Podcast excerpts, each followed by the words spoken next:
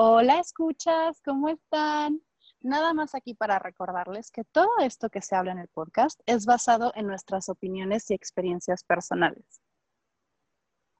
Sí, nada de lo que decimos está escrito en piedra, nada es regla de oro. Nosotras mismas seguimos caminando, seguimos aprendiendo y parte de aprender y caminar, pues a veces es creer que algo es una realidad y después darte cuenta que no lo era. Así que por favor, permítanos que los acompañemos en su caminar y no tomen el nuestro como, como una verdad absoluta.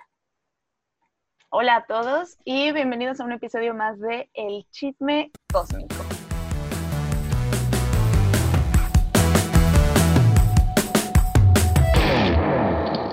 Yo soy Roxy Spiders. Hola, y yo soy Chávez. Estoy muy contenta de estar aquí nuevamente con ustedes. Espero que todos estén bien. Espero encontrarlos a toda madre. ¿Cómo has estado? ¿Qué tal estás viviendo este famosísimo Mercurio retrógrado? ¿Cómo he estado yo? Te contaré que estoy muy metida en mi yo adolescente estos días, ¿sabes? Estoy como recordando mucho todo, que, todo aquello que viví en la adolescencia. O sea, me vienen sensaciones de cuando yo estaba más chavita, me vienen sensaciones de cómo me relacionaba yo o qué es lo que pensaba sobre, sobre las relaciones, sobre cómo se relaciona el uno con el otro me acuerdo mucho de los programas que veía y me doy cuenta de qué es lo que me gustaba en el momento. Estoy como mucho en ese mood ahorita que me causa un poco de angustia y mucha, mucha nostalgia de repente y luego, y luego empiezo como a integrarlo y luego me vuelvo a caer. Ya sabes, estoy como, siento que estoy caminando en neblina. No, sé si me explico. Mm. Sí, sí me imagino. Pues está muy propio del retrógrado, ¿no? Estar regresando a la adolescencia. Sí, es, es, muy propio de eso también. No he estado, he estado teniendo muchos flashbacks también de hace un par de años, hace tres años, cosas así. Pero lo que más tengo presente es, es mi adolescencia. Y te digo, o sea, te lo juro que se siente como neblina. O sea, como que si la niebla fueran mis ideas y voy caminando por ellas, pero como que no las veo claro y no veo muy claro adelante. Y Panchito también, dice Panchito que él igual está en su yo adolescente, que Panchito también está en este, en este, en este trip. Y lo que, lo que veo es que, bueno, pues me lo voy a permitir sentir, ya sabes, no es como que voy a decir, no, retro, este Mercurio retrogrado, no me vas a molestar. Entonces, pues estoy en este plan de, pues bueno, vamos a permitirnoslo y vamos a ver qué clase de conclusiones sacamos más adelante, no pasa nada. Y también he estado teniendo sueños raros. ¿Tú? Yo no he estado pudiendo recordar mucho mis sueños, pero a mí lo que me está pegando mucho es que estoy haciendo un gran esfuerzo por organizar mi vida, ¿no? Mis cosas. En el círculo de mujeres estoy muy atrasada con las tareas, en mi entrenamiento en vinculación también. Y mi terapeuta muy amablemente me hizo darme cuenta pues de la incoherencia que era pues pedirle a las mujeres de los círculos que se comprometan cuando yo no estoy cumpliendo en mis otros compromisos. Y eso me pasa mucho como, como que el compromiso de estar sí lo llevo, ¿no? Y no falto a ninguna sesión y ahí estoy, pero profundizar un poco más es lo que luego me cuesta trabajo, como que ahí es donde encuentro mis resistencias. Y yo juraba así no, a mí me encanta ir más profundo y no sé qué, y me estoy dando cuenta que me resisto cabrón. O sea, que cuando llego a mi proceso personal, un momento de, bueno, vuelta de tuerca, vete más profundo, clávate más, es así de, ¡ah! Y me resisto y me empiezo a poner excusas y me empiezo a hacer historias. Y fue muy loco porque estaba leyendo el libro de ADN cósmico de mi astral, que habla de los nodos, y estaba leyendo mi configuración lunar, que es del nodo sur al nodo norte, eh, digo, de Tauro a Escorpio y justo decía que las personas con el nodo sur en Tauro podemos tener mucho esta cosa de no querernos mover. De, pues ya en nuestra vida pasada nos acostumbramos a crear nuestras cosas, a hacer lo nuestro, a hacer nuestro dinero, comprarnos nuestras cosas, no estar molestando a nadie. Y entonces tener que ir hacia el otro lado de la transformación constante, profunda, que es algo que me encanta, pero no había notado las grandes, grandes resistencias que tengo. Entonces ahorita estoy así poniéndome al día con las tareas, despertándome temprano para estudiar, como que estoy queriendo hacerlo todo y estoy muy agotada, muy, muy agotada. Y además Mercurio va en reversa. Entonces es como, como que siento que estoy nadando contra corriente muy cabrón, pero igual pues siento que es parte de, o sea, no lo estoy forzando, justo como dices tú, me estoy permitiendo sentirlo, como que ahí voy, pero tampoco estoy permitiendo que me detenga. O sea, sí está siendo agotador, pero pues ahí voy y pues me imagino que eventualmente me romperé y lloraré y todo fluirá. Pero ahorita sigo así de como salmoncito, ¿no? Nadando contra corriente, de que yo sé que voy a llegar, yo sé que voy a llegar, yo sé que voy a llegar. Justo, justo me resuena mucho lo del salmoncito contra corriente. Algo así me siento. Quise usar la analogía de la neblina porque justo hoy desperté y de verdad se veía toda la niebla en el bosque y estuvo cabrón. Y dije, mm. así me siento. Pero ahorita que dijiste lo del salmón, es, es una sensación así. Y ahorita también que, que platicas esto de la profundidad y de cómo nos gusta muchísimo, pero de repente nos da miedo y entonces lo llevamos como un nivel un poco superficial. Y esto es una idea que no he acomodado del todo, pero creo, creo que la profundidad en mi caso o en mi vida se, se va dando orgánicamente. O sea, el hecho es que hay veces en las que con una persona con la que quizás no conozca un nivel más profundo, puedo tener una conversación sumamente profunda y quizás es la conversación que estaba necesitando yo o el otro en el momento. Pero eso no significa que tenga que ser así todo el tiempo quizás e ir profundizando poco a poco es como mi camino. Eh, no sé, por ejemplo, contigo y conmigo sí pasó como muy orgánicamente, así, día uno. Tengo daddy issues, ¿cómo estás tú? ¿No? o sea, pero lo fuimos construyendo poco a poco y eso es lo que me parece importante.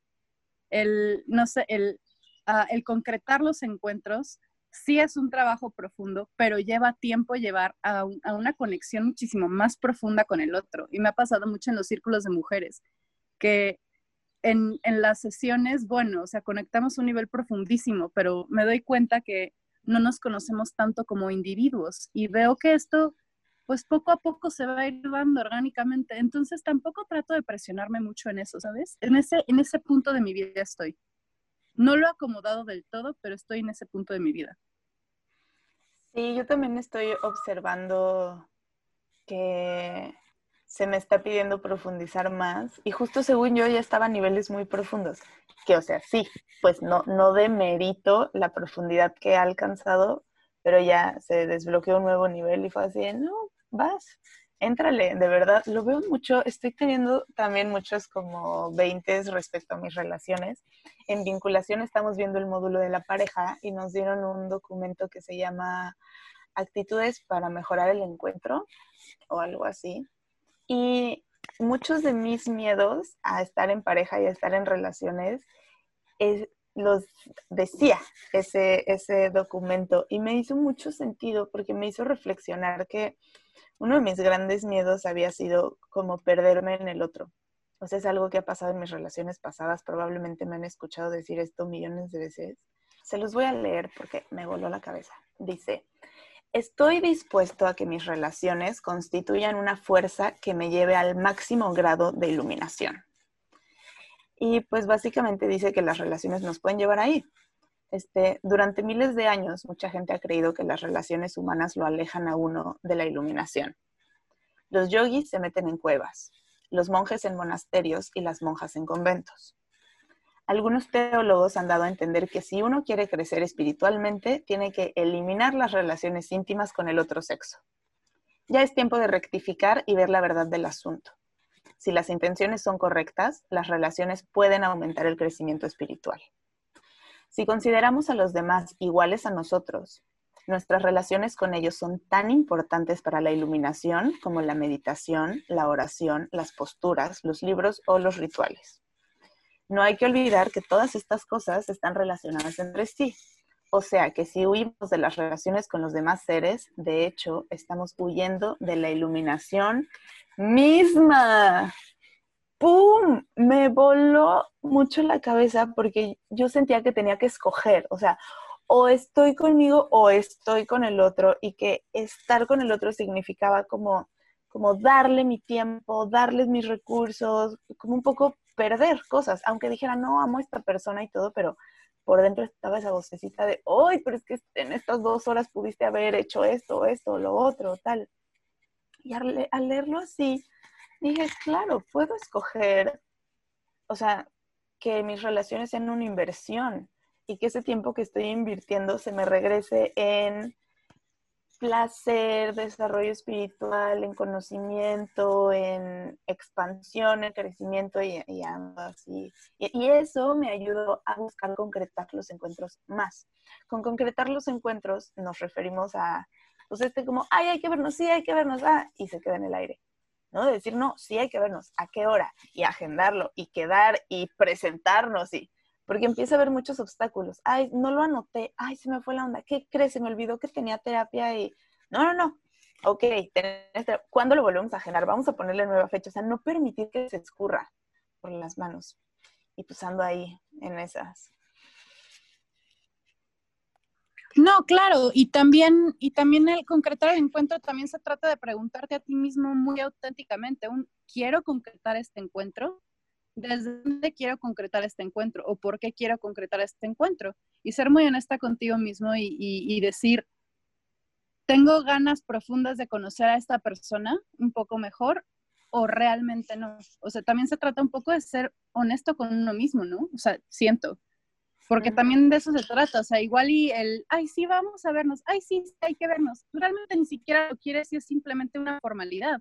Entonces, desde mi propio punto de vista, es decir, como, ¿realmente quiero hacer esto o, o tengo la capacidad, el espacio y el, bueno, y la apertura para recibir a esta persona dentro de mi vida o en este momento no? Y es, eso también está bien es, construir lazos a través de tu propia autenticidad y honestidad. Eso también me parece muy importante. Sí, a mí también me parece importante, pero me parece importante no poner excusas. O sea, si no quiero ver a la persona, no decirle, ay, sí, hay que vernos, aunque sea una formalidad. Porque en mi muy saturnina forma de comunicarme, creo que las excusas son mentiras sea, decir al otro, ay, ¿qué crees? Se me complicó muchísimo. Es una mentira, porque en realidad no se me complicó, simplemente no quiero hacer el encuentro. Todavía no tengo el valor de decirle a alguien, no, no quiero hablar contigo. Pero cada vez pongo menos excusas y simplemente digo, pues, ahorita no, no, estoy enfocada en otras cosas. Lo, lo voy a ir trabajando. Sí, sí quiero poder llegar a, ese punto. No sé si sea necesario. No sé, estoy entre entre esas, esos intereses. No, claro, y hace poquito leí un tuit de nuestra queridísima vida, hola vida, te amamos, en el que hablaba sobre el normalizar no tener que preguntar cómo estás al otro a menos que realmente estés ahí para mm. contenerlo, porque no siempre es un simplemente estoy bien, gracias, ¿y tú? Igual y el otro no está bien del todo. Entonces, el normalizar no preguntarlo, a menos que estés dispuesto a contener al otro y abrir el espacio para que el otro te platique, me parece súper importante. Es desde dónde lo estás preguntando. Por ejemplo, en pareja, bueno, mi novio me dice como un, no quiero que el te amo se vuelva un buenos días, buenas noches, sino quiero decirlo con toda la intención. Y, y ahí está la cosa, es lo que me parece más importante de todo. El desde dónde estoy diciendo las cosas y cómo y por qué y también se trata de concretar encuentros de esa forma. Qué bonito, qué bonito eso del te amo, me hizo mucho sentido. Y sí, como yo lo que estoy trabajando es en estar presente, o sea, de verdad, con toda mi presencia. Recuerdo cuando, cuando tenía muchos amigos de los internets, siempre llegaba un momento de la reunión en la que todos estábamos en nuestro celular. O sea, invariablemente llegaba ese punto que estábamos todos juntos, pero cada quien en su celular. Y había una vez que tenía un grupo de personas de internet muy random y estábamos haciendo un proyecto que nunca se armó, pero estábamos todos sentados, de verdad en nuestros celulares por un ratote. Y esa era nuestra convivencia, o sea, estar así, decir, güey, ¿ya vieron lo que tuiteó no sé quién? No, mames, está... Sí, güey, ¿Qué, ¿qué puso? Ve esto. Ah, wow, sí, ¿verdad? Vean este meme. Y así era. Y es como, güey, es una desconexión total. Entonces estoy intentando estar presente, de verdad escuchar a la persona, porque inclusive me pasa que aunque no esté en el celular, estoy escuchando y de repente, ¡pum!, me desconecto.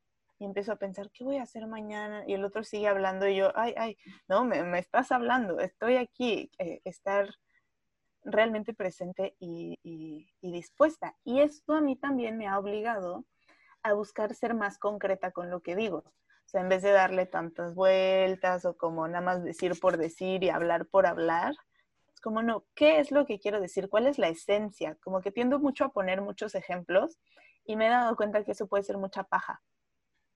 Ir a la esencia y si la otra persona no entiende, me va a decir, no entiendo y entonces pongo el ejemplo. No sé, he estado teniendo muchas lecciones de, de comunicación desde, desde que llegué aquí. Como Mercurio en cáncer natal, esto es algo que me interesa trabajar a mí también un poco más a profundidad. Es algo que me cuesta trabajo. Yo soy muchísimo de, bueno, de extenderme mucho, de dar 500 ejemplos, de todo esto. Entonces, como Mercurio en cáncer natal, creo que es algo que necesito trabajar. Y el también estar completamente presente en donde estoy, porque hasta he notado que últimamente me encuentro evasiva, incluso en los encuentros íntimos que yo tengo. E íntimos me refiero a con mis amigas, platicando con mi pareja, con mi familia, no, crean así de mis encuentros íntimos, o sea, no, no hablo de eso, porque de todas formas estoy en cuarentena. Pues a mí me pasa que a veces con mis encuentros íntimos conmigo misma, de repente estoy pensando, ¿y qué, voy a decir mañana en mi clase? Y yo es como, güey, regresa, regresa aquí, regresa donde estás. Ha sido muy interesante observar esa parte también. Les quiero platicar que el día de hoy nuestra invitada es mi astróloga de cabecera. Mm. Ella me introdujo a la astrología hace un año cuando me hice mi carta natal a escondidas porque, bueno, alguien me dijo que los adoradores de las estrellas y los astrólogos tenían un lugar especial en el infierno. Entonces yo tenía tanta curiosidad hacerme mi carta natal que me la hice escondidas. Y bueno, cuando me la leyó por primera vez, se me voló la cabeza. Yo ya sabía algunas cosas sobre en dónde tenía mis planetas natales, pero no tenía ni idea de la explicación tan vasta y el idioma tan claro que es la astrología. Y a partir de ese momento me voló la cabeza. Yo les quiero contar que sentí una culpa terrible cuando me hice mi carta natal y me la leí con, nuestra invitada de hoy. Y luego, poco a poco se me fueron desintegrando esas ideas de miedo que yo tenía acerca de la astrología y me gustó tanto y me apasionó tanto que decidí dedicarme a ello yo también. Y ahora puedo decirles que soy estudiante del mismo maestro de mi astróloga de cabecera, que es, bueno, me vuela la cabeza todos los días. Y este es un idioma que realmente me apasiona y por eso me da mucho gusto que ella esté aquí. Es una persona a la que aparte yo quiero muchísimo. Ay, me encanta que estés tomando clases con ese señor. Estás volviendo una astróloga muy profesional. A ver si algún día acepta ser nuestro invitado. Es algo que me gustaría muchísimo. Ay, eso estaría bien padre. Me gusta mucho este como renacimiento que está viendo de la astrología, porque me imagino lo que deben de sentir los astrólogos, o sea, las generaciones más arriba de astrólogos. O sea, que la astrología era como una cosa ahí bien oculta y nadie lo pelaba y de repente llegan estos cientos de millennials así de queremos aprender y queremos hablarlo en redes sociales y queremos saberlo todo. Seguro debe ser. No, o sea, de que es lo más normal ya presentarte con tu sol, luna y ascendente. O estar platicando con alguien que no conoces y de repente es que soy cáncer con luna en escorpio ah, pues claro, ¿no? Y entonces como que ya es lo más normal, se bien padre. Y bueno, tenemos unos aspectos astrológicos bastante interesantes, unos aspectos en el cielo que están volándolos, volándonos un poco la cabeza a todos. Entonces, me pareció muy importante que trajéramos a, bueno, su nombre es Honorata, al chisme cósmico del día de hoy, porque la verdad es que creo que a todos nos vendría muy bien un poco de claridad con lo que está sucediendo en el cielo actualmente. O sea, una cosa son los memes que les subo, ¿no? Que saben que es guasa, o sea, pero, pero es importante realmente informarnos sobre qué es lo que está pasando. Sí, me parece muy importante también saber, justo, que el saber, la conciencia, que, qué paro es, ¿no? ¿Qué digo?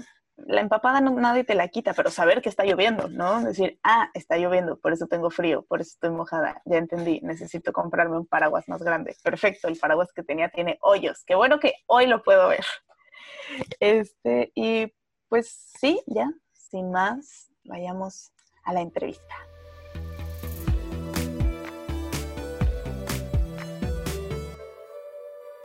Bueno, pues el día de hoy les trajimos, les decía, a mi astróloga de cabecera y mi amiga Honorata. Hola, Ono, bienvenida, es un placer tenerte aquí. Hola a todos, muchísimas gracias por la invitación. Dani, al chisme cósmico, hola a todos, mucho gusto. Sí, tienes razón, Dani, tu voz es hermosa. Está tallada por los mismísimos ángeles. Ay, cómo eres. Muchas gracias, me van a penar todo.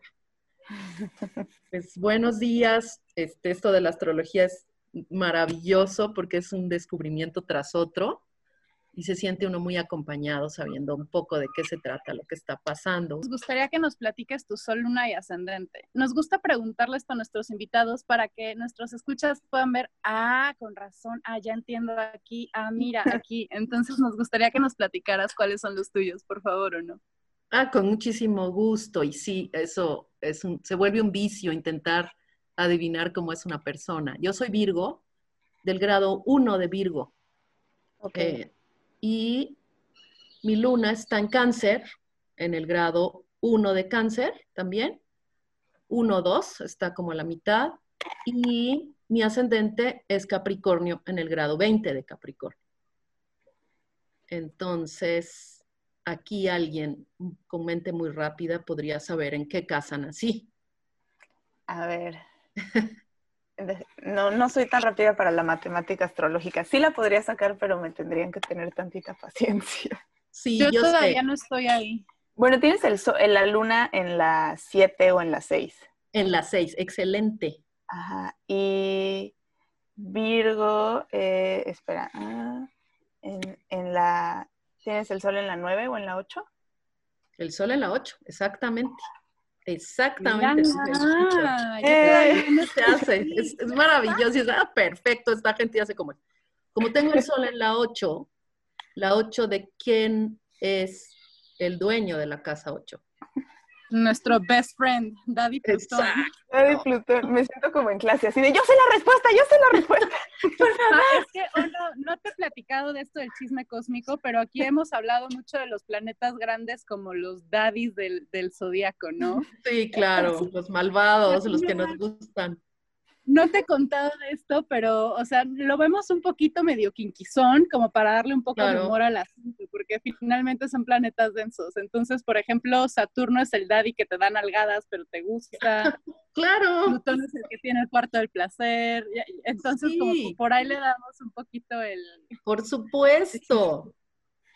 Claro, totalmente de acuerdo y muy, muy de acorde a esto, ¿no? El dolor que quién sabe por qué buscamos y que resulta que no era tan doloroso el dolor, entonces hasta dónde llega el dolor, porque ando buscando siempre el mismo tipo de parejas que me retuercen de amor, desesperación, dolor, deseo. Digo, ¿qué hora se acaba esto? Lo sé muy bien habiendo nacido en casa 8. Sí, mi Venus en la 8 también, te entiendes. Y muy teñidos de Escorpio, ¿no? ¿Eh? Muy teñidos de la, de la energía de Escorpio. Sí, tendrías que haber escuchado el podcast en el que hablamos de Plutón retrógrado. Era como, es que Plutón es lo máximo porque te va a matar, pero vas a renacer y da muchísimo miedo, pero te da poder. Y así, enamoradas de Plutón todas. Claro. no, y también quiero que sepas que la energía de, de, este podcast es completamente escorpiónica. Aquí nuestra queridísima Sharon es súper escorpio pues tú ya sabes que mi luna conjunta con Plutón ahí, tiene Venus en la 8 y el nodo norte. O sea, esta, este podcast es muy, muy energía fija y muy energía escorpiónica. Excelente. con razón me siento así como súper bienvenida, así. Muchas gracias. Te sientes como en casa. A mí me pasa con la gente escorpio que dice, soy escorpio, y yo, ¡wow! Me dicen, nadie reacciona así. Sí, o sea, que sí hay gente, ah, pues sí, hay, hay gente para todo, ¿no? Mi hijo es escorpión, tiene 21 años, y ahorita como está el COVID, pues, ¿dónde está mi hijo? Cubriendo como voluntario en las ambulancias en el DF de paramédico. O sea, ya más escorpio, no me, me voy directamente donde esté el peligro. Vas, mijo. Pues sí, o sea. Entonces, pues muy bien, qué bueno que, que estamos de acuerdo en, en, entender esta energía, ¿no? Hasta disfrutarla, que se puede todavía. Pues esa es mi carta. Em, como nací en 1962, cuando todavía no existían los celulares, si se puede creer eso, Em, y ustedes poco a poco o tienen ya presente el caminar de los planetas lentos. Eh, a partir de 1948, eh, Urano eh, transitó de Leo para Virgo. Y Urano estaba en el cero de Virgo cuando yo nací, entonces lo tengo conjunto al Sol. Entonces está el mm. Sol y arriba está Urano, en Virgo. Entonces sí puedo decir que toda mi vida he loqueado mucho. Entonces, como Virgo, muchos Virgo no me reconocen porque dicen, oye, no puede ser que seas Virgo y hagas tanta loquera. No, pues va a ser que sí.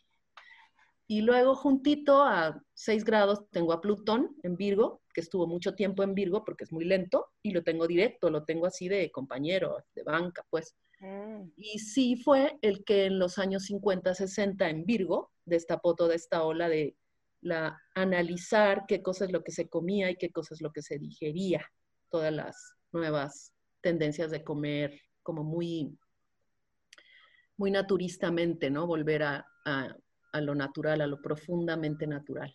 Y me causó muchos problemas intestinales, o sea, no entendía yo por qué hasta que vi mi carta muchísimos años después. Y luego Mercurio, mi regente, lo tengo también en Virgo, en el grado 23. Todo eso en casa 8.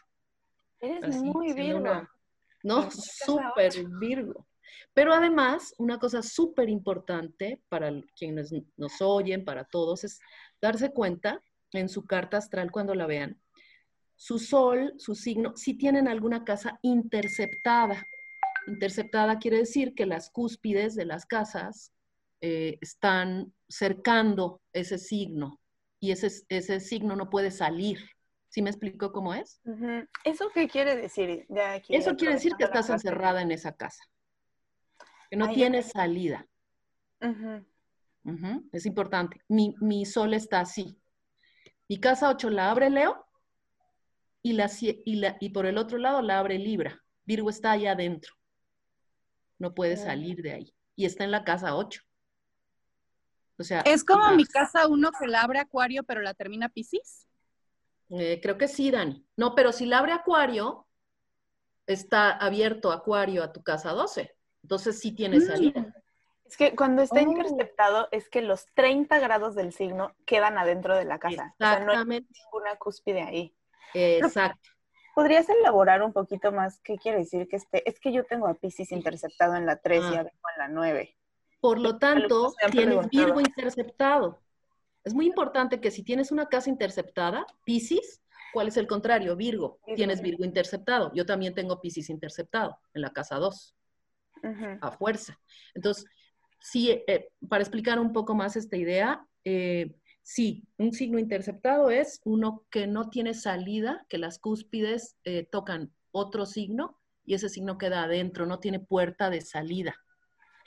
Una cosa muy importante de saber es que las cúspides de las casas se modifican según la latitud a partir del ecuador hacia arriba y hacia abajo y se achican o se agrandan. Ustedes hagan una carta astral que pongan Canadá, que pongan Groenlandia, que pongan, este, no sé, algún lugar en África, Casablanca, eh, y verán cómo las casas se hacen grandes o chicas y explican el temperamento de las personas de otras latitudes y, el, y la geografía y la meteorología, eh, porque la influencia de los planetas crea todo lo que está vivo en el planeta.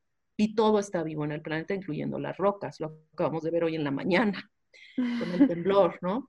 Entonces, ¿qué significa en la carta de una persona que, una, que un signo esté interceptado? Primero, ver, si es el signo donde tienes el sol, pues sí, te vas a sentir muy encerrada en tus propios procesos, en tus propias ideas y difícil abrirte una puerta. Tienes que pensar, ¿quién me abre la puerta? A mí me abre la puerta Leo, a donde tengo exactamente esta estrella que es Regulus, gracias a Dios.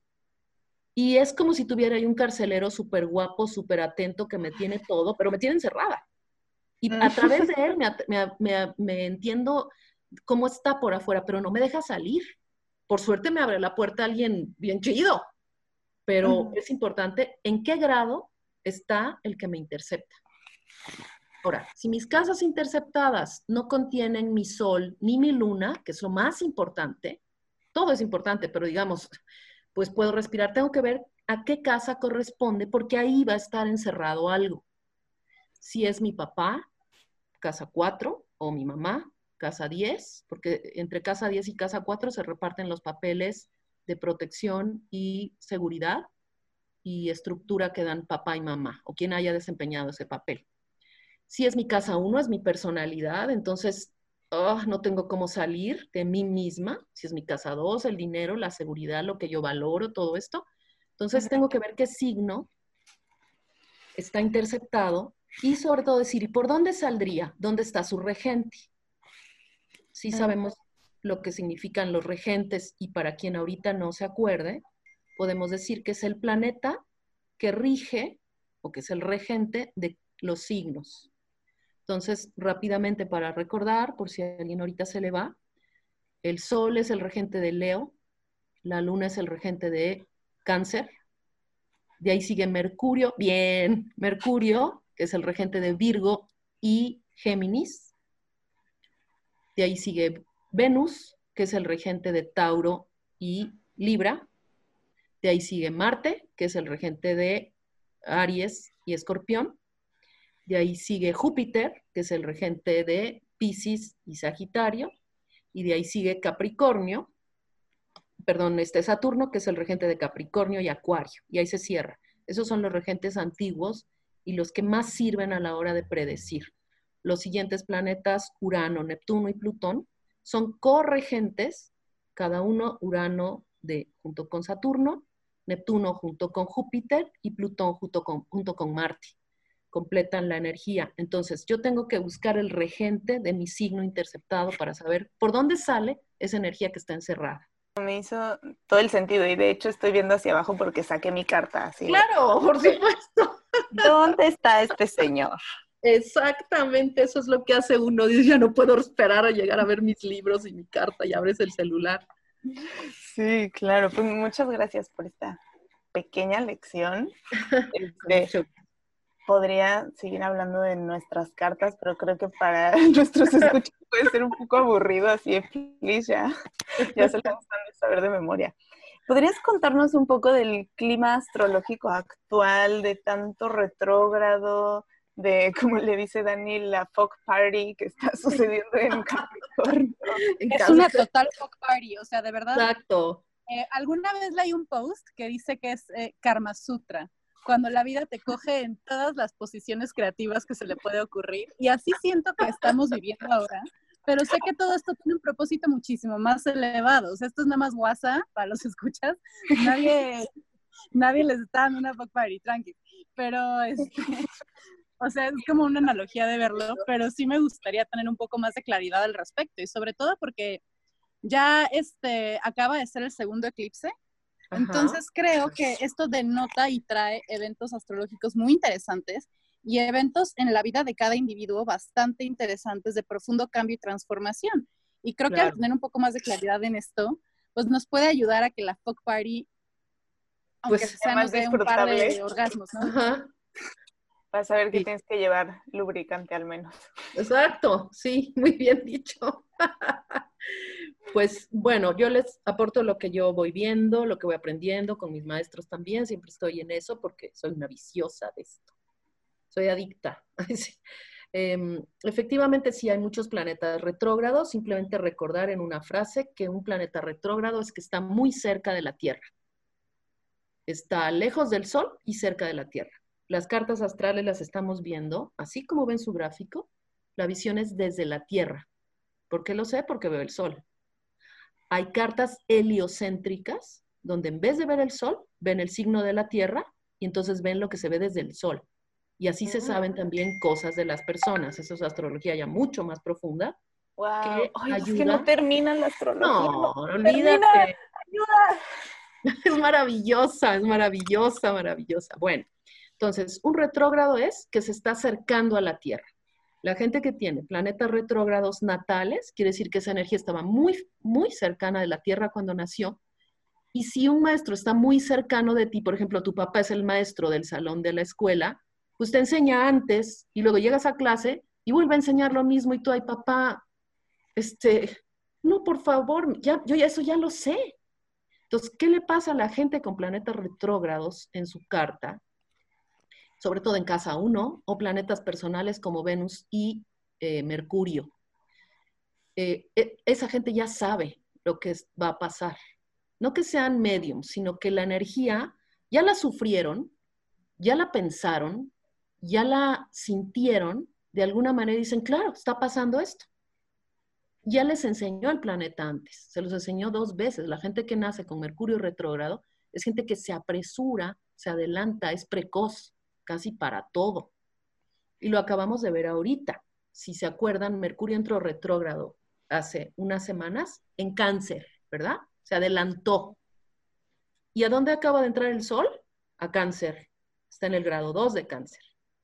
Entonces, Mercurio ya entró a ver de qué se trataba todo. La gente que nazca ahorita tiene la percepción avanzada de Mercurio en cáncer, que es una percepción eh, que nubla un poco la mente porque Mercurio, que es hablar en cáncer, que es agua, es como hablar abajo del agua, pero que es muy capaz de captar las sensaciones y captarlas rápido.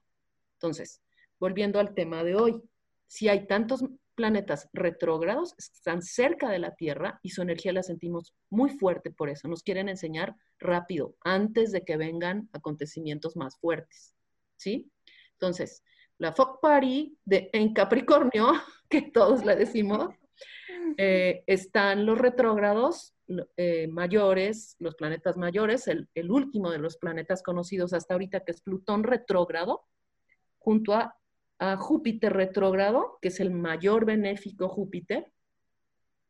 Están hoy exactamente en el grado 24 y está ahí junto Saturno a 6 grados, ahorita todavía en el grado 0 de Acuario. ¿Qué podemos esperar con esto? Bueno, depende, claro, en qué eh, parte de la carta natal nos toca esta reunión de malvados. Eh, nos enseña, nos permite o nos facilita cosas. A mí me cae en la casa 1. ya pasaron del grado 20, ahorita están en el grado 24, pero estuvieron en el grado 20 hace, cuando entró Plutón al grado 20 hace dos años, de una vez, o sea, comparto lo que pasó, eh, a mí me mandó al hospital con una crisis de asma, pues me asfixié. O sea, en un instante salí corriendo, mi hijo me va a la, a, internar porque me moría esa noche. Me, ah, llegó Plutón y llegó a asfixiar, me llegó a matar. Entonces, pues me ah. salvaron. Pero sí, todavía tengo fotos toda inflamada de la cortisona que me tuvieron que poner y eso nada más fue el aviso, porque luego llegó Saturno y luego llegó Júpiter ya los tengo pues más encaminados en lo que sigue de mi persona. Entonces, vuelvo al tema. Eh, la energía retrógrada está queriendo enseñar rápido, pero es como si llegara Saturno, que es un militar, la restricción y te enseña, tuvieras un papá militar, como tuve yo, eh, que, te, que te quiere enseñar lo dura que es la vida antes de que tú las pases duras. Y dices, ¿por qué me enseñas esto antes? Porque un día te va a tocar lo duro de la vida y tú, pero es que me va a tocar doble, sí, pero ya vas a saber de qué se trata. Entonces te hace mm. adulto antes. Es como para no quererlo tener pero si ya lo tenemos, nos está enseñando lo duro que puede llegar a ser. ¿Sí me explico? Es una bendición disfrazada, digamos. Exactamente. Entonces, ahí lo que tú dices, Dani, es bien importante porque ya parece o es cliché decir es según lo tomes tú, pero en realidad sí va dando a entender que si uno se da cuenta, ah, pues si yo ya sé cómo restringirme, cómo cuidarme, qué hay que hacer, cómo entrar en una emergencia, pues voy a tener que echar mano de eso. Si alguien nació con, con Saturno retrógrado, como es mi caso y el de Dani, y el de ustedes por el año en que nacieron.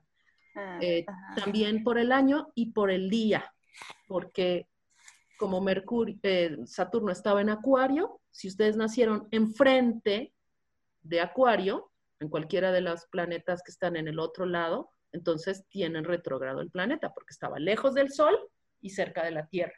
Un retrógrado siempre lo vas a tener lejos del Sol. ¿Sí me explico? Ah. Y se te puede ah, poner... como mi Sol posición ascendente, que soy Sol Leo ascendente Acuario. Está súper lejos del Sol, pero está súper cerca de la Tierra, ya te entendí. Exacto. Si tú tienes un amigo que nació, este, que en vez de ser Leo, es, eh, ¿qué te voy a decir? Capricornio, tiene Saturno directo. Aunque haya nacido en tu mismo año, porque está ahí juntito de él. Ok. Yo tenía entendido al revés a los retrógrados. Les he estado diciendo, voy a ir a mis videos así a poner ah. Eh, pequeño disclaimer, era al revés, no es cuando está más lejos, es cuando está más Por eso repetimos, es retrógrado. no, no pasa nada. Es que hay que estudiar muchísimo los retrógrados, muchísimo, porque dice uno, bueno, si este es un malo, cuando se pone retrógrado, ¿deja de ser malo? ¿O es más malo? Mm. ¿No? O sea, siempre está uno como, ay, Mercurio retrógrado, Dios, no, por favor. Sí pasan cosas raras, pero también e, entra uno en una sensación de recordar y repasar y, reaprender. Entonces, si también está Mercurio retrógrado y hoy se puso Neptuno retrógrado, empieza a acercarse a la Tierra, si Neptuno es el planeta, justo para hablar de él hoy, que hoy entró retrógrado, para unirse a todos los demás, que faltaba yo en el antro, ¿no? Entra Neptuno retrógrado, Neptuno son sobre todo las ilusiones, lo que uno cree y la espiritualidad o la meditación. Entonces, si son las ilusiones, las ilusiones retrógradamente se caen de lo que yo pienso que ya se podía y que no, todo se va a arreglar. No, pues llega y te dice, no, no, todo no se va a arreglar. O sea, apenas faltan cosas muy fuertes. Y es importante ver que Neptuno retrógrado está en el grado 20 de Pisces, está en su domicilio. Muy bien. Entonces da todo lo que él puede dar, da muchas ganas de retirarse a, hacer meditación o de tomarse unas pastas y quedarse dormido hasta que todo esto pase. Ya eso depende de cada quien quiere, queremos sumergirnos en algo que nos proteja porque ya no sentimos protección. Y está muy ligado a los planetas eh, fuertes, estos que están en Capricornio. Está en sextil, es una línea leve pero certera, y está conjunto a Marte. Marte ya se va, pero ya agarró todo lo que podía de Neptuno y se le está acercando a Urano. Marte entra el día 28 a Aries y se va a quedar ahí hasta el final del año. Entonces, no sé si me fui ya por otro lado, pero el clima es ese de recordar, eh, aprender de lo que no sabemos. Los que tuvimos estos planetas retrógrados natales, decimos, chin, o sea, ya estoy acostumbrada al maltrato, pero, híjole, no por eso es más leve. Pero habría que preguntarle a la gente que nació con Saturno directo si esto no le hace sufrir muchísimo porque nunca supo lo que es sufrir, ¿no? O sea... No, claro, y me hizo, por ejemplo, muchísimo sentido el sábado que tú y yo tuvimos mi consulta de, de Revolución Solar Ajá, sí. Que veíamos las opciones de revolución y yo decía, es que yo ya estoy viviendo esto, es que esto ya lo sé, es que esto ya lo conozco, es que esto ya estuvo muy impresionante y me dijiste, pues claro, tienes todos tus transpersonales retrógrados, tú ya sabes de estas lecciones, tú ya te preparaste para estas lecciones. Por ejemplo, yo tengo muchos amigos, incluyendo mi pareja, que están en su retorno de Saturno y muchos de ellos lo tienen directo.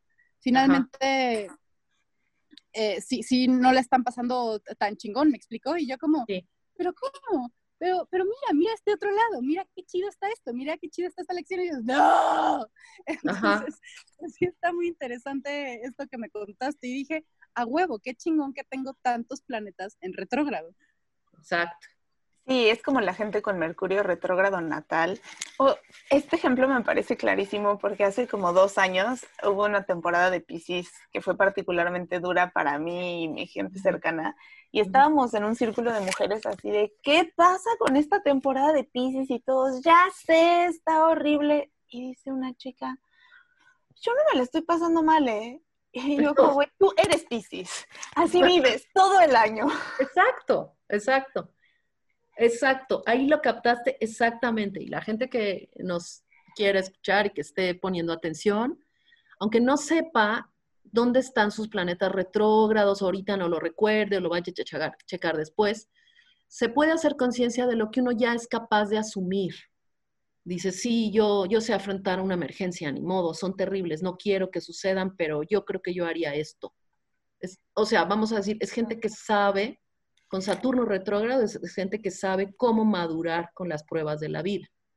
Finalmente Saturno es Cronos, el dios del tiempo, que te enseña con las lecciones duras. Por eso es el gran restrictor, el que pone nuestros propios límites. Y por ahí les digo que es el que representa la piel en una persona, porque la piel es el límite entre nosotros y lo de afuera. Entonces, mm. cuando vean situaciones de piel en una persona, hay que buscar qué está pasando con Saturno entre oh, otras cosas, importante, porque es el límite que le ponemos a la gente. Entonces, También es el límite como entre los transpersonales y los personales, ¿no? Exactamente, hasta ahí llega la, la, la, digamos, la existencia humana, ¿no? Ahora se ha extendido hasta Urano, porque Urano da la vuelta completa en 84 años y todavía una vida humana puede ver una vuelta de Urano completa, ¿no? Mm. Pero en realidad este, los personales llegan hasta Saturno. Está muy bien observado de tu parte. Entonces, sí, como dices, Dani, es gente que no sabe sufrir, que son como niños, son muy blandos, les duele lo que está pasando más que a nadie. Entonces, uno no sabe qué es preferible. Si haber tenido un papá militar que te enseñó a prender fuego, a vivir sin comer tres días, a no sé qué, y ahorita ya sabes hacerlo, o decir, pues yo viví tranquilo hasta ahorita que resulta que se me presenta una emergencia que me tengo que restringir, ¿no? Entonces, mm, de cualquier manera. No, y encima ponle que uno es plutoniano, pues como que todo chido, ya sabes. Claro, pues ya sabes cómo sobrevivir o de qué se trataría morirse en caso de morirse. Dices, ok, esta es la muerte, qué interesante. Vamos a ver de qué se trata, voy a aprender de, de, de qué se tratará morirse, ¿no? ¿Qué, ¿Qué es esa gran transformación? Entonces, mm, para un tipo de pensamiento, estas energías son terribles y hay que evitarlas. Y para otro tipo de pensamiento son lo interesante que resulta ser de qué está formado este mundo, de también esas energías. Si yo quiero comer algo y alimentarme, que está en Venus, en Tauro, las frutas, tengo que recurrir a su oponente Escorpio, que es la tierra negra, lo profundo, lo sucio, el abono, para que luego em, funcione la vida y se, la semilla florezca. Entonces todo se complementa. Sí, sí, yo a mí me ah, gusta mucho trabajar con los signos opuestos.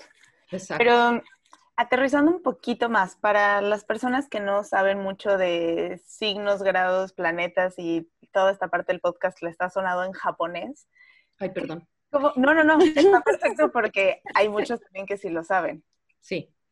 Y si no lo saben, pues para que se les despierte la curiosidad astrológica, ándenle. Pero, ¿cómo se vive más como mundanamente? O sea, ¿qué podemos esperar? Ah, bueno, ¿qué cosa podemos esperar? A partir del eclipse que ocurrió, la luna tapó al sol en cáncer, la luna tapó la protección que, que cáncer nos da, la mamá. Y el papá, que es Saturno, que está en en Capricornio, estaba en Acuario y sigue en Acuario en el grado cero. ¿Qué, nos, ¿Qué sensación tenemos? De que la estructura que nos respaldaba y la casa que nos nutría ya no existen. Es, la sensación es ya no la estructura que, en la que yo confiaba íntimamente como persona y afuera en el mundo se ha estado desbaratando. Plutón en Capricornio llegó a desbaratar las, el patriarcado, las restricciones, lo ya conocido, lo que creíamos muy firme y para siempre. Entonces, eh, cuando entra Júpiter ahí, este año dijo, bueno, sí, pero va a ser para bien, ¿verdad? Entonces te restringen por tu bien. Es, es así de gráfico. Júpiter es un benéfico y te dice, restríngete por tu bien. Ponte una mascarilla, son los médicos, Júpiter también, y estén enfrente de Plutón, si alguien ve la carta de ahorita, tapando con algo benéfico la muerte, el virus, eh, que es Plutón. Los virus los representa Plutón, las bacterias las representa Neptuno. Entonces está, hay una restricción general para bien y hay una sensación de desprotección total porque no están unidos la luna con Saturno, el Sol en cáncer con Saturno en Capricornio, están totalmente en una línea que se llama quincuncio, que es una línea muy forzada y que es realmente como cuando se te van todos los datos del celular y te quedas sin pila y te quedas sin conexión de nada. A nivel mundial se vive una sensación de que ya no estás seguro de quién te protege, que ya estás solo en el mundo y que te tienes que hacer adulto tú solo. Sí, justo, es como ese sentimiento de desamparación, ¿no? Así de, ah, estoy solito en el bosque abandonado y está lloviendo. Es justo esta sensación. Y yo llorando. sí, porque a todos se nos ha roto algo. Ha pasado algo en nuestra familia, por ejemplo, que dices, nunca pensé que esto pasara en mi familia. O nunca creí que mi papá me fallara de esta manera. No, no, no encuentro apoyo en él. Ese papá nació seguramente en los sesentas y está destrozado por lo que está pasando, está vuelto loco y no puede contigo ya. Em, toda la gente se siente desamparada, la gente mayor siente que ya no es el sostén de los chicos o de los menores, la gente menor siente que ya no hay quien lo ampare, pero esto está suponiendo un crecimiento y una autoprotección. Ayer una chica me decía, bueno, pero ¿qué hago? ¿Me voy de viaje o no? Porque es que a mí me gusta mucho la libertad. Le digo, sí, y ahora ya la libertad depende de ti, ya nadie te va a prohibir, ¿no? Es como la sensación que priva ahorita en el mundo, es como me tengo que hacer adulto yo solo y ya no hay nadie que me proteja. Es como si tus papás se fueran de la casa y tú dices, qué padre, puedo hacer lo que quiera, y luego no sabes ni cómo se cierra la puerta en la noche para dormir tranquilo. A todos nos ha pasado, ¿no? Que, ay, qué bueno que se fueron mis papás. ¿Y ahora qué hago? O esta sensación de cuando descubres que tus papás son humanos como tú, que no son superhéroes, como cuando los ves de chiquita que pueden hacerlo todo y de repente te das cuenta, son personas, se equivocan, se sienten vulnerables también, que es una sensación muy, muy fuerte.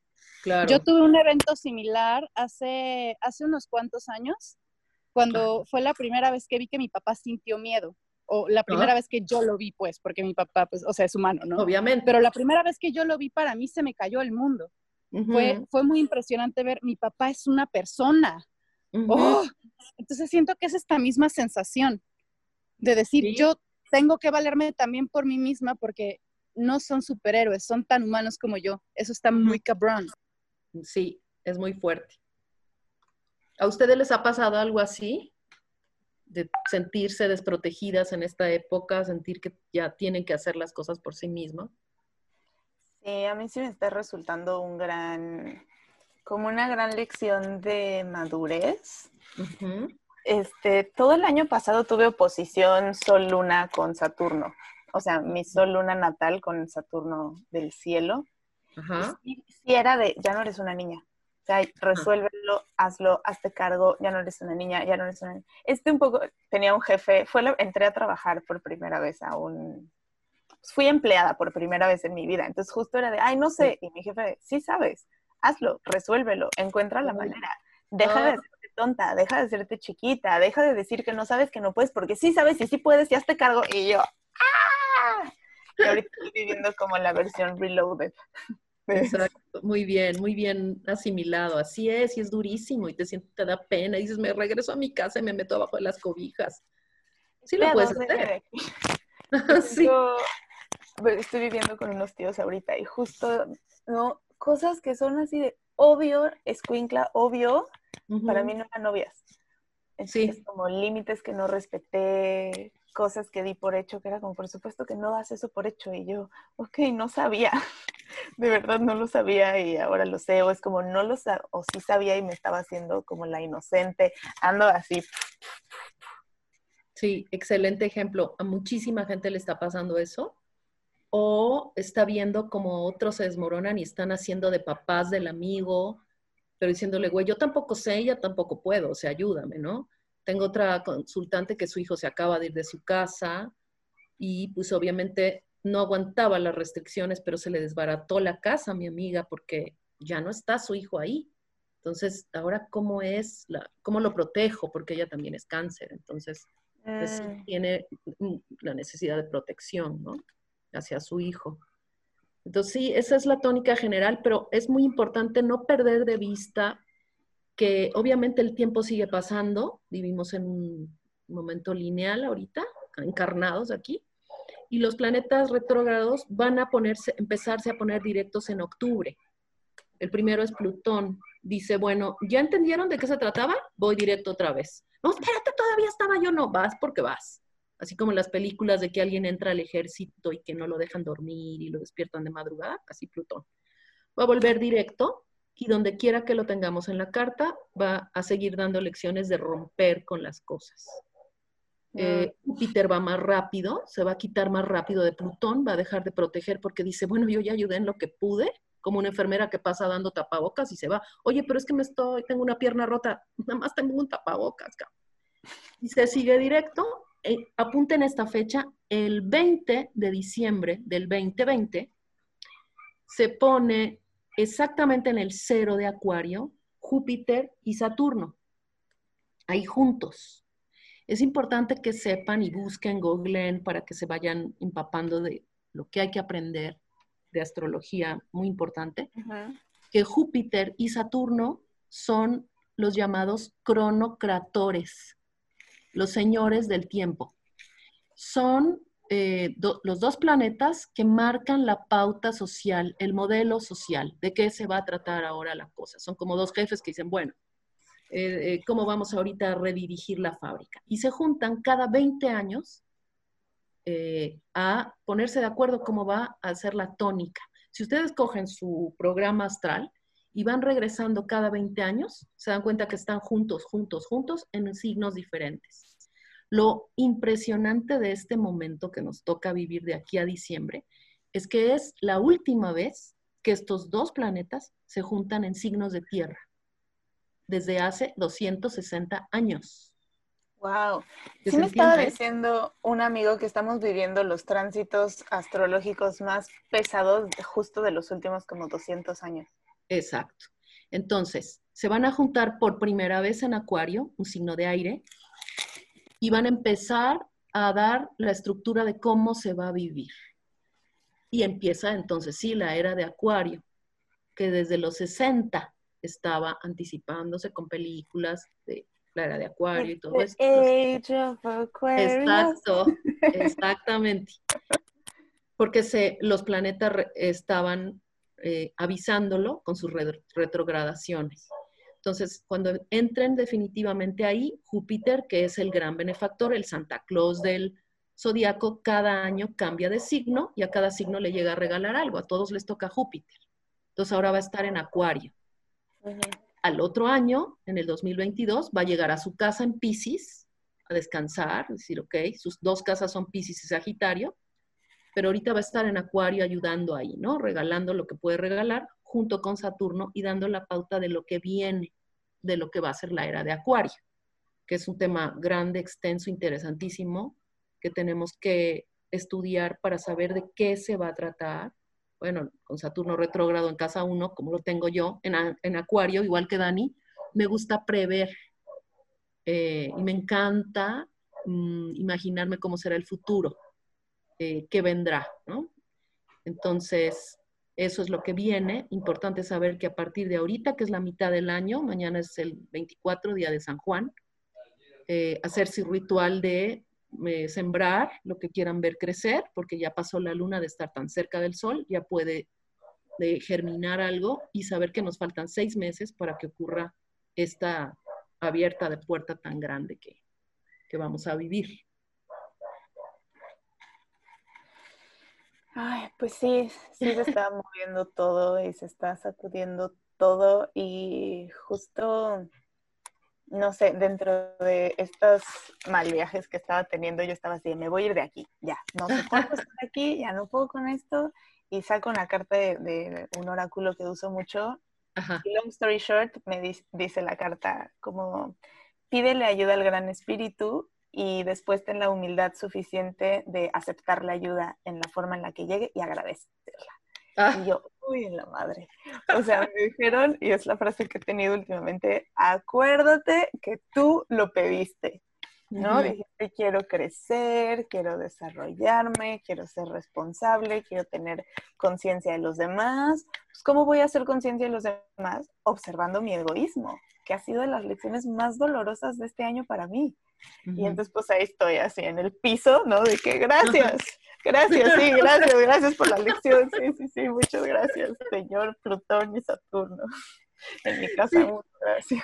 No, sí, aparte a mí me parece importantísimo mencionar, es que, que tú decías al principio, ¿no? Y es que es, es una verdad, es cada quien tiene el poder de manifestar su propia realidad y eso es algo que I stand by it. Así de que, period. El tema aquí es realmente las lecciones que están llegando a la vida de cada individuo y todo esto que se está manifestando en la vida de cada individuo, lo primero es que lo creó ese mismo individuo. Y lo segundo es que no, no es para joder, lo, lo, manifestaste tú porque lo necesitabas en el momento. Y es de cómo lo tomemos la verdadera lección alquímica de toda la situación. Es un en qué lo vas a transformar, porque esa es elección tuya.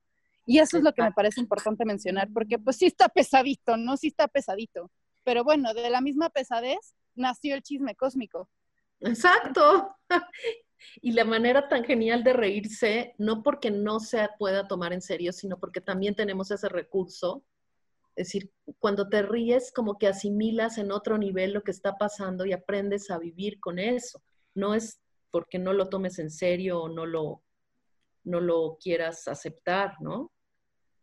Yo creo que cuando alguien no acepta algo, eh, lo que tiene es como mucha rabia o mucha autocompasión o busca quien lo victimice.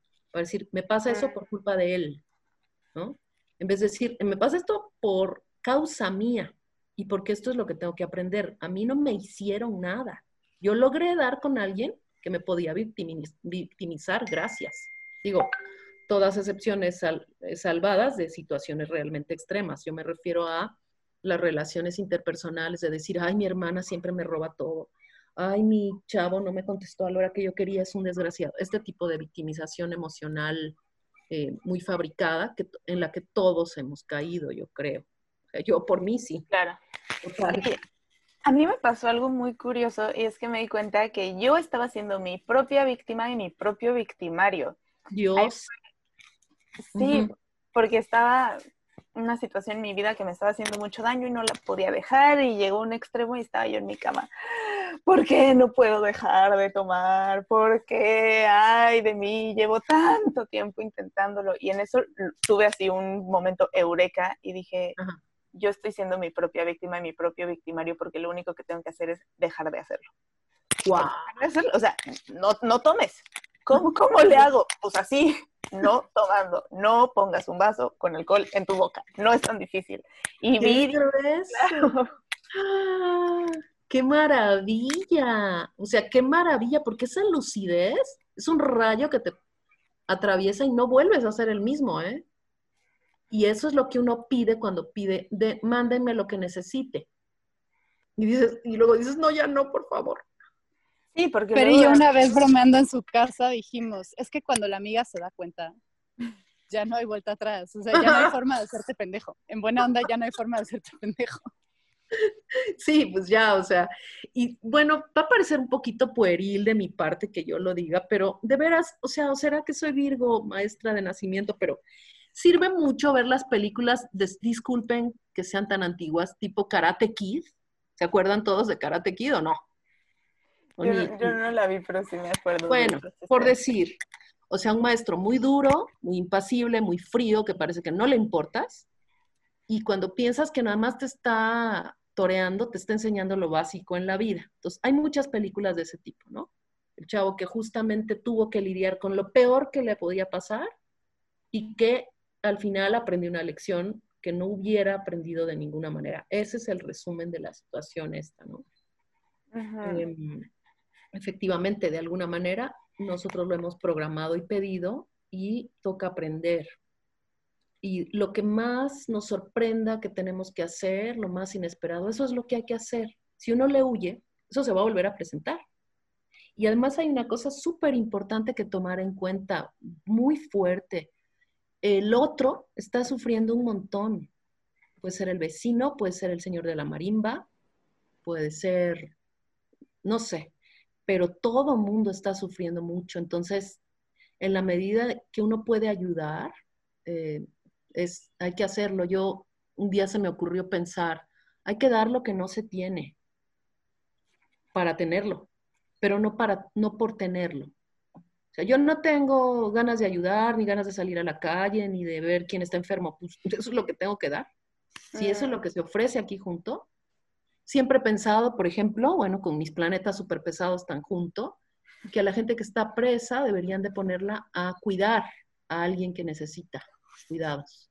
Porque solamente mm. teniendo que dar a fuerza algo, lo sacas de adentro, porque sí lo tienes adentro. Nada más que en la vida no te ha obligado a dar, a sacarlo. Pero que tienes bondad, compasión y todo, a huevo que lo tienes, perdón. Pero, bueno, es chisme, ¿no? Ay, que se puede, que se puede. gracias, gracias. Entonces, si tienes que a fuerza sacar fuerzas para ayudar a tu abuela que está mal y todo, y a ti no te tocaba, pero tendrían que ocuparse otros, pero estoy aquí yo, pues ponte a hacerlo y verás que de repente dices, ay, yo no sabía que yo podía inyectar, yo no sabía que yo podía llamar una ambulancia, yo no sabía y, me, y crecí en un instante. A eso es a lo que me refiero, ¿no? Claro, estaba leyendo un, un, documento de relaciones que nos mandaron de un entrenamiento que estoy tomando, lo platiqué en el intro, pero hubo ah. una frase que me voló la cabeza porque resumida decía un poquito como, en vez de estar buscando que los demás te quieran, yo pensé que venía después un, quiérete a ti mismo, porque así es la narrativa. Decía, intenta quererlos tú. Y me explotó, como dice una amiga, la tacha cerebral. Y dije, claro, si yo me esfuerzo, bueno, no me esfuerzo, pero construyo amor hacia el otro, es un amor que ya está disponible para mí también. Cuando yo logro decir, Ay, es que sí, es bien desesperado. Y logro amar su impaciencia, voy a entender que, es, que es un rasgo que se puede amar. Y cuando yo sea impaciente, voy a poder amarme esa parte. Y me voló mucho la cabeza. Sí, es, impresionante las lecciones que nos... Son valiosísimas las, lecciones que nos están tocando. Entonces simplemente hay que hacer el súper esfuerzo de estudiar rápido y llegar a ellas. Es como haber entrado a la universidad, estos tránsitos tan pesados para todos quien, a quien les ha tocado ir a la universidad, o sea, las primeras clases dijiste, no voy a poder con esto, es demasiado. El maestro pide demasiado, sabe demasiado, eh, todo el mundo parece que ya sabe lo que hace menos yo, así estamos. Pero de mm. repente, cuando sales, dices, claro, aprendí una cantidad de cosas. Y eso que aprendiste todo ese día, esos dos eventos que estás mencionando, son lecciones para toda tu vida. Ya te transformaron tu, tu información celular, etérica, ¿no? Eh, y ya irradias eso. Entonces vas a ver a alguien y vas a decir, claro, le toca aprender esto, lo acompaño, lo quiero mucho, pero le toca a él aprender esto, porque no le voy a quitar lo valioso que es que él solito aprenda su lección.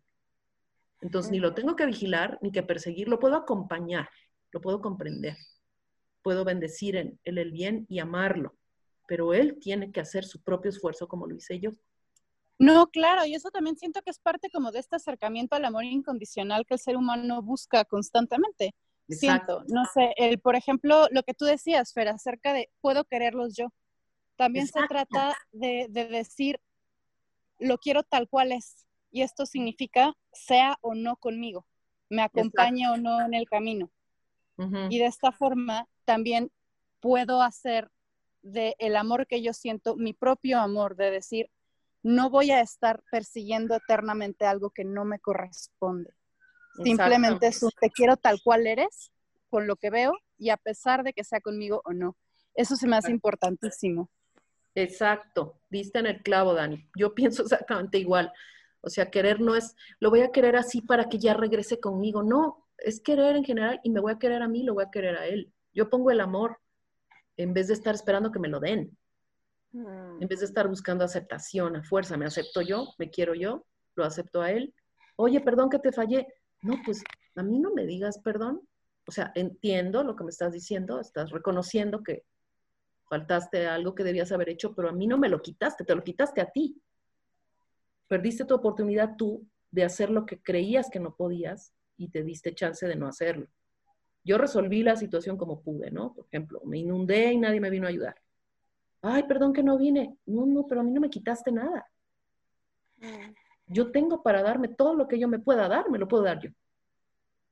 Como si viviera en un refugio. Tengo que ir guardando para mí lo que yo sé que se va a necesitar, de cordura, de inteligencia, de sensatez, de información, de sentimientos muy genuinos, y, ya los tengo, tengo mi stock. entonces es un crecimiento muy duro, pero para usar la frase, nadie dijo que iba a ser fácil, ¿no? Mm, entonces... Sharon tiene una pregunta que hacerte. Sí, claro, con mucho gusto. claro, Sharon. Hola, ¿cómo estás? Hola. Yo tengo una pregunta porque yo tengo una cuata. Prácticamente somos gemelas porque nacimos con un minuto de diferencia. Ok. Mi pregunta astrológica es, en realidad, ¿cómo funciona esta energía de los gemelos que tienen prácticamente la misma carta? Claro. las únicas variaciones que tenemos solo son grados. Sí, y además deben ser muy poquito de grados porque los grados cambian cada cuatro minutos. Eso es lo primero que hay que ver. ¿Es mujer? Sí. Ok, eso primero que nada. Si hay cuatro minutos de diferencia, hay diferencias tangibles. La carta es exactamente la misma. ¿Y qué signos son? Somos Sol, Escorpio, Ascendente y Luna, Capricornio. Ok, muy bien. Entonces, eh, nacieron en casa 10 o 9 o 10, ¿no? ¿De qué grado de escorpio son? El sol está en el grado 25 y, espera, espera, el ascendente, no lo muevas, está en el grado 12. Ok, entonces sí, están en casa 10, 11. Ajá. Bueno, eso era nada más para yo darme cuenta, pero para responder a la pregunta, ¿cómo vive una persona que tiene un hermano que tiene su carta exactamente igual, porque entonces pues tendrían que estar haciendo exactamente igual las cosas, lo cual no ocurre. Sí es cierto que hay muchas similitudes, pero cada quien toma sus propias decisiones. Para empezar, son individuos, cada una tiene su propia em, capacidad de allegarse a la energía etérica y con ella funcionar. Pero lo primero que tiene que hacer una persona que nació con un gemelo, y esta es una pregunta que ocurre mucho en astrología, es ver dónde está la dualidad en la carta. ¿Quién indica la dualidad en la astrología, en los signos? En primer lugar, Géminis, porque ya sabemos que es la dualidad. Eh, Géminis, el signo, eh, no está hecho así porque sí están dos gemelos, dos, dos formas de ver la vida, y la parte de arriba es el cielo y la parte de abajo la tierra, un pie en la tierra y un pie en el cielo. Y el otro signo que representa la dualidad es Pisces, son dos peces, uno para un lado y otro para otro. Ok, entonces, cada par de gemelos, según la época en la que nació, tienen que ver cómo se expresa la dualidad en sus cartas. Hay gemelos que efectivamente se dedican casi que a lo mismo, hacen lo mismo. dices, qué increíble, ¿por qué no pasa eso con todos los gemelos? Porque tiene la dualidad expresada de otra manera en sus propias cartas. ¿Sí me explico? Si fueran Géminis, pues es muy probable que harían cosas muy similares o que, o, que de una situación tomarían eh, eh, actitudes opuestas pero complementarias. ¿Sí me explico? Si son escorpio, escorpio es un signo que ya sabemos y han estudiado ustedes mucho y que nunca termina uno de estudiar, que es el signo de la transformación. Entonces, un sol ahí está buscando hacer magia, hacer, está buscando transformarse. Eh, si tienen exactamente la misma carta, cada una va a buscar su propia manera de transformarse y ahí obviamente sus caminos se desligan muchísimo, aunque tengan los mismos planetas y los mismos tránsitos. Pero claro que llegan a la adultez y cada una dice, no, yo me voy a casar, yo me voy a ir de viaje, yo quiero dedicarme a esto, yo quiero dedicarme a aquello otro. Es muy probable que se comprendan, hay una similitud, pero Escorpio es un signo individualista y fijo. Entonces, cada una va a ser así a su propia manera. y cada una va a tener su eh, Mercurio en el mismo grado, pero va a expresar, eh, se va a expresar de manera diferente según lo que vaya optando por transformar en su vida. ¿Sí me explicó? Es muy importante ver el sol de la gente que nace gemela.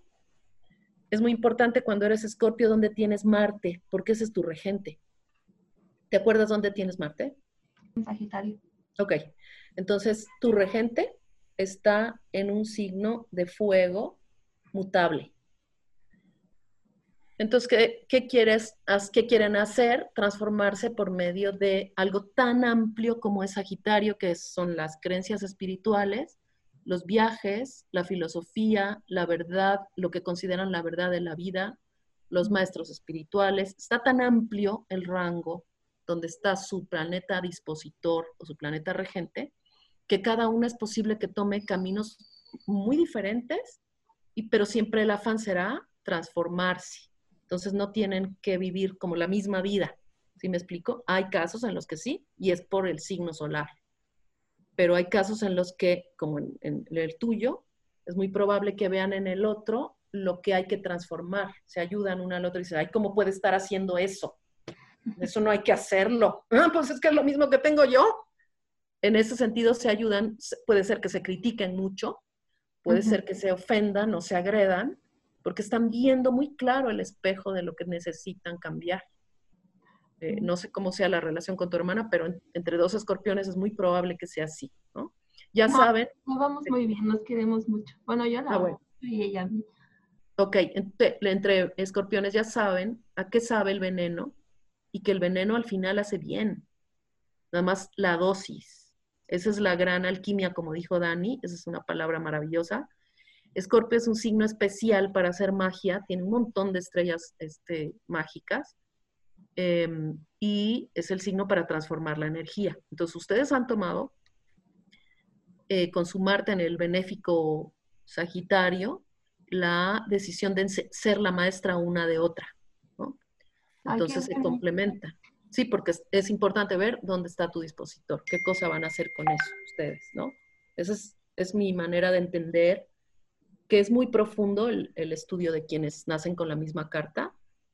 Si, si, nacieron en otra ciudad o en otro hospital o con otros papás, pues hombre, lo entiendes porque pues, tienen otras mm, eh, condiciones, pero habiendo nacido hermana tuya, sí, pues entonces si te preguntas, bueno, entonces, ¿qué? ¿Quién soy yo? ¿No?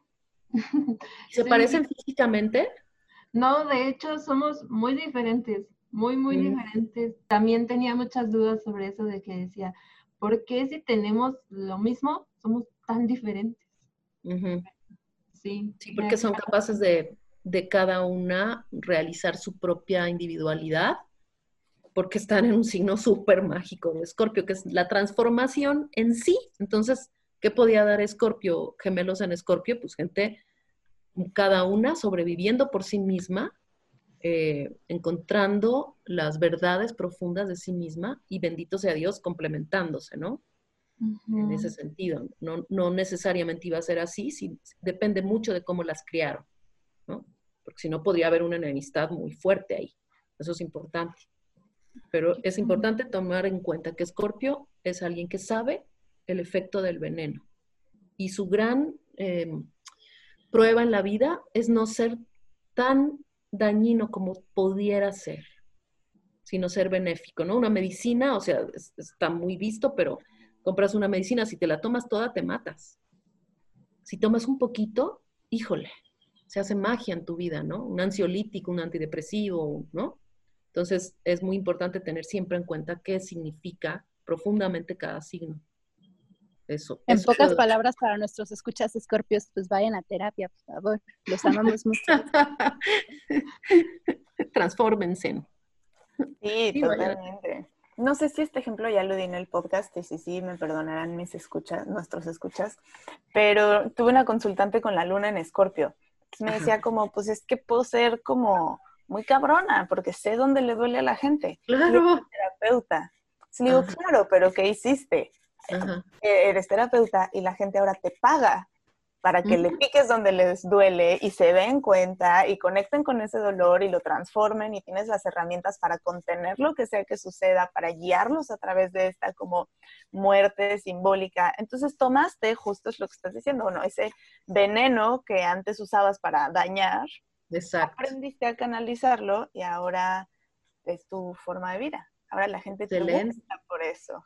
Excelente. Híjole, Fer, me acabas de dar en mi clavo. O sea, es algo que he tenido mucho en mente y con lo que he estado conectando cañón estos días, de decir, yo no voy a romantizar el hecho de abrazar mi oscuridad, pero reconozco lo grande que puede llegar a ser en mí, as a Scorpio Moon myself.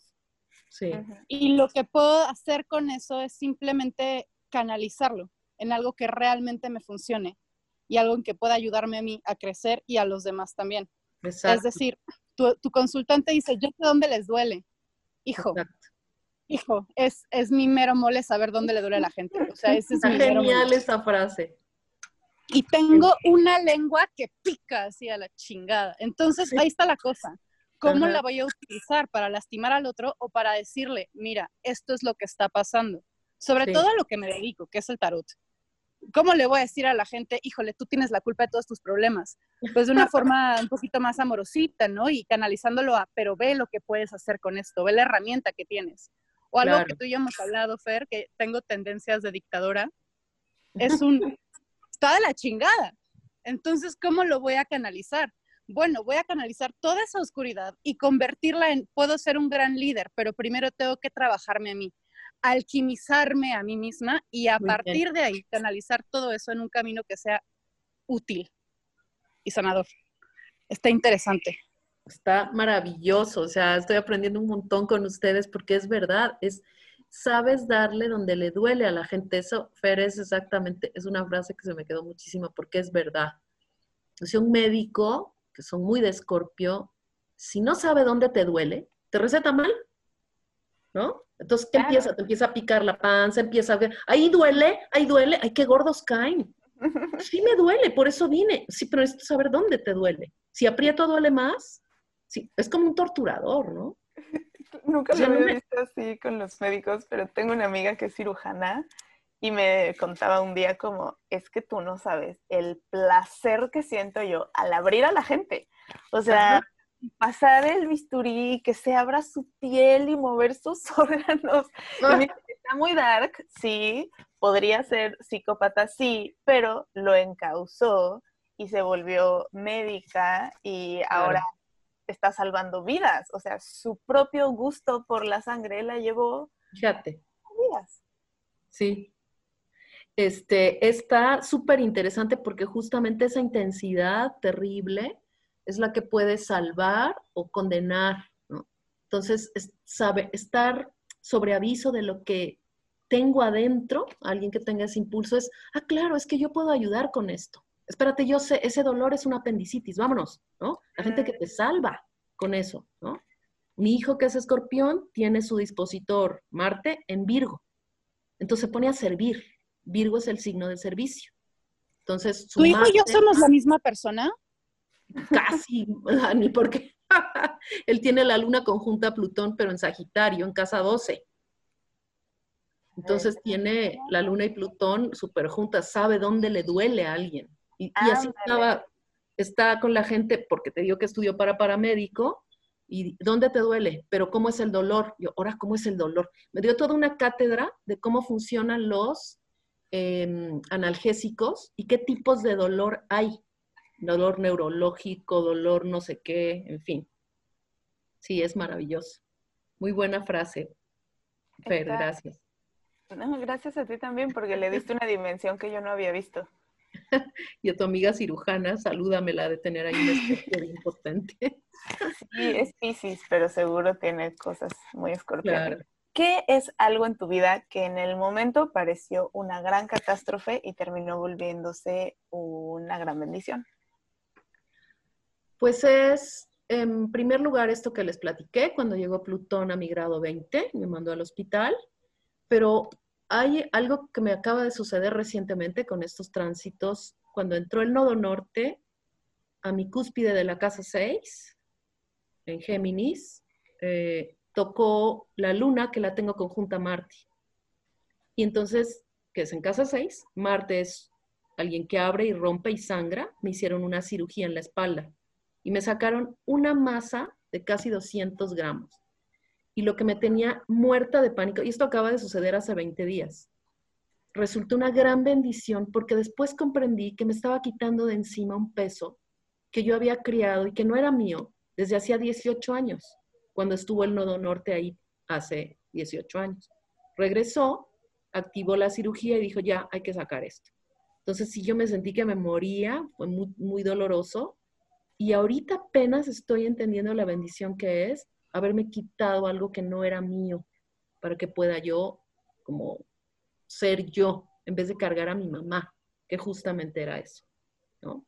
Hace 18 años mi mamá se vino a vivir cerca de mí y yo empecé a criar algo, a cargar en la espalda algo que no era mío y que descubrí de pura, o sea, porque llegó el nodo norte ahí, tocó mi, yo tengo la luna conjunto a Marte en la casa 6.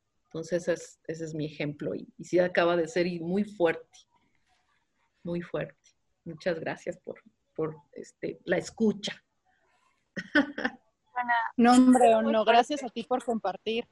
Y bueno, estoy segura que a muchísimos escuchas se les despertó cabroncísimo la curiosidad por estudiar astrología.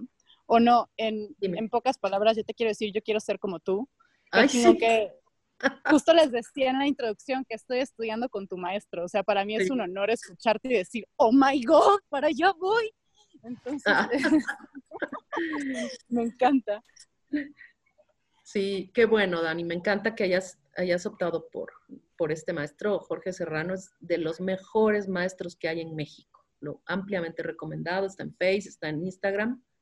Es un tipazo. Géminis ascendente Virgo. O sea. Ah. Muchas gracias por la invitación, Fer, Sharon, Dani. Qué padre su podcast. Estoy muy contenta y desde hoy las voy a empezar a seguir. Ay, Andaba yo entre la operación y otras cosas muy desconectadilla, pero ya voy a estar al tanto. Ay, pues muchas gracias por haber venido a vertirnos tu sabiduría. Ay, ya. Sí, estoy, estoy empapada en sabiduría, o sea, no sé ni cómo explicar este sentimiento. No, hombre, ¿cómo crees? Todos podemos aprender. Oye, ¿dónde te pueden encontrar nuestros escuchas? Ah, tengo un, perfil de Instagram que se llama Astrodinas. Eh, y ahí es donde voy pues publicando. Y estoy en el Face, pero en el Face estoy como Norata Mazzotti nada más. Y ahí no, pongo cosas de astrología, pero pongo cosas del Face. Entonces en Astrodinas es donde pongo lo que veo de astrología. Se llama Astrodinas porque es como se mide el impacto de algo. La medida son las astrodinas. Mm así como los kilómetros o los galones o los litros. Cuando un impacto tiene más de cuatro astrodinas, que son 40 astrodinas, es un impacto que te cambia la vida.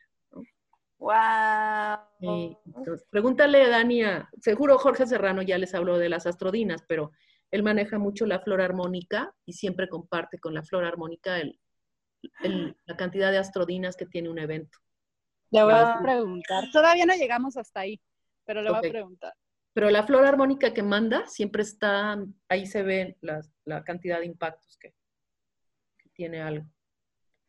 Con la astrología siempre me siento como Sócrates, así yo solo sé que no sé nada. maravilloso, maravilloso, así debe ser. Muy bien, muy bien abordado, Rosa. Te, te felicito, así es. No sé nada. Nada. Hay que volver a empezar y a observar. Este, y, maravillarse. Me encantó estar con ustedes. Muchas gracias, chicas, preciosas. gracias. Sharon, Per, Dani, muchas gracias. Muchísimas gracias, Ono. Por estar aquí y bye. Bye. Dos. Bueno, y como cada domingo al final de, de este podcast, llega su lectura de la semana de tarot con su tía La Chávez.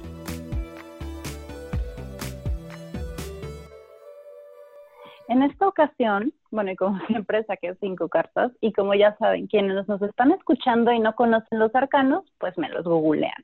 Y quienes los están viendo en YouTube, pues a huevo. Entonces vamos a empezar con decirles qué cartas escogí esta vez. El cuatro de espadas la muerte invertida, el as de copas, el cinco de espadas invertido y el as de bastos. Entonces, ¿cómo lo interpreto yo? Bueno, pues es bien fácil cuando estamos ah, empezando a cerrar un ciclo, empezando a despedirnos de aquello que ya no necesitamos, cuando estamos en este plan de darnos cuenta qué es lo que ya tiene que irse de mi vida para que yo pueda comenzar nuevamente o realmente encaminarme hacia donde voy, pues es bien fácil el ponerme una armadura para evitar sentir el dolor y bloquear o evadir mis propios sentimientos con respecto al tema, o incluso evadirme a mí mismo. Y esto se los cuento también por experiencia, es algo que yo también hago. Creo que, creo que todos lo hacemos en un punto. Pero bueno, cuando yo me pongo una armadura, igual y no siento tanto el dolor, pero tampoco siento el placer. Y esto también es una forma de resistirme a los cambios que vienen para mí, que son para mi mayor beneficio. Entonces, lo que yo quiero decirles es un, y nuevamente con el, con el cinco de espadas invertido, es un, ¿soy víctima o soy victimario de mí mismo? ¿O soy ambos? Entonces es un, este dejar de sentir todo esto que, me está moviendo tanto, que me está doliendo tanto, también es impedirme a mí mismo sentir la pasión que siento por mí mismo y por mi propio camino. Entonces es, ¿quieres el inicio que quieres? Bueno, pues vamos a enfrentarnos a este, y enfrentarnos suena muy aguerrido, ¿no? Como les decíamos, del poder de las palabras, pero vamos a, encarar este cierre de ciclo, vamos a, a ver qué es lo que ya de verdad ya tiene que pues vamos a ponerlo así drásticamente, que morir, ¿no? ¿Qué es lo que ya no existe dentro de mí? Entonces, a partir de eso es un, me quito la armadura y tomo el valor y la pasión que corresponde para tomar el nuevo camino que tengo ante mí. Y bueno, espero que todo esto quede de reflexión para ustedes dentro de su propia vida, dentro de su propia historia. Espero que pues tengan una semana sabrosita que no se pongan su armadura y que estén muy bien. Les mando muchos besos. Ay, la armadura. Habla aquí un, cangrejo muy armado. No, hombre, yo también, o sea, sí tengo una, una costumbre de ponerme la armadura, ¿sabes? Y, y aunque la armadura me pese 10 mil kilos, me la pongo y me doy cuenta de lo poco que la necesito y que realmente simplemente puedo permitirme sentir las cosas y que no está mal. Es muy interesante porque creo que en algún punto todos lo hacemos y para cierta hora de nuestra vida todos hemos pasado por esa armadura. Pero simplemente te digo, bueno, igual y, te proteges, pero tampoco vas a sentir el calorcito del sol. ¿Me explico? Amén por eso. Muchas gracias por escuchar, muchísimas gracias por quedarse hasta aquí. Los quiero mucho. Sí, yo también les deseo que estos tiempos los, o sea, que toda esta presión que estamos viviendo los convierta en los diamantes increíbles que están destinados a ser. Y esto solo depende de ti mismo. Y que su camino esté lubricadito, eso también. Les mando muchos besos y mucho lubricante para su camino.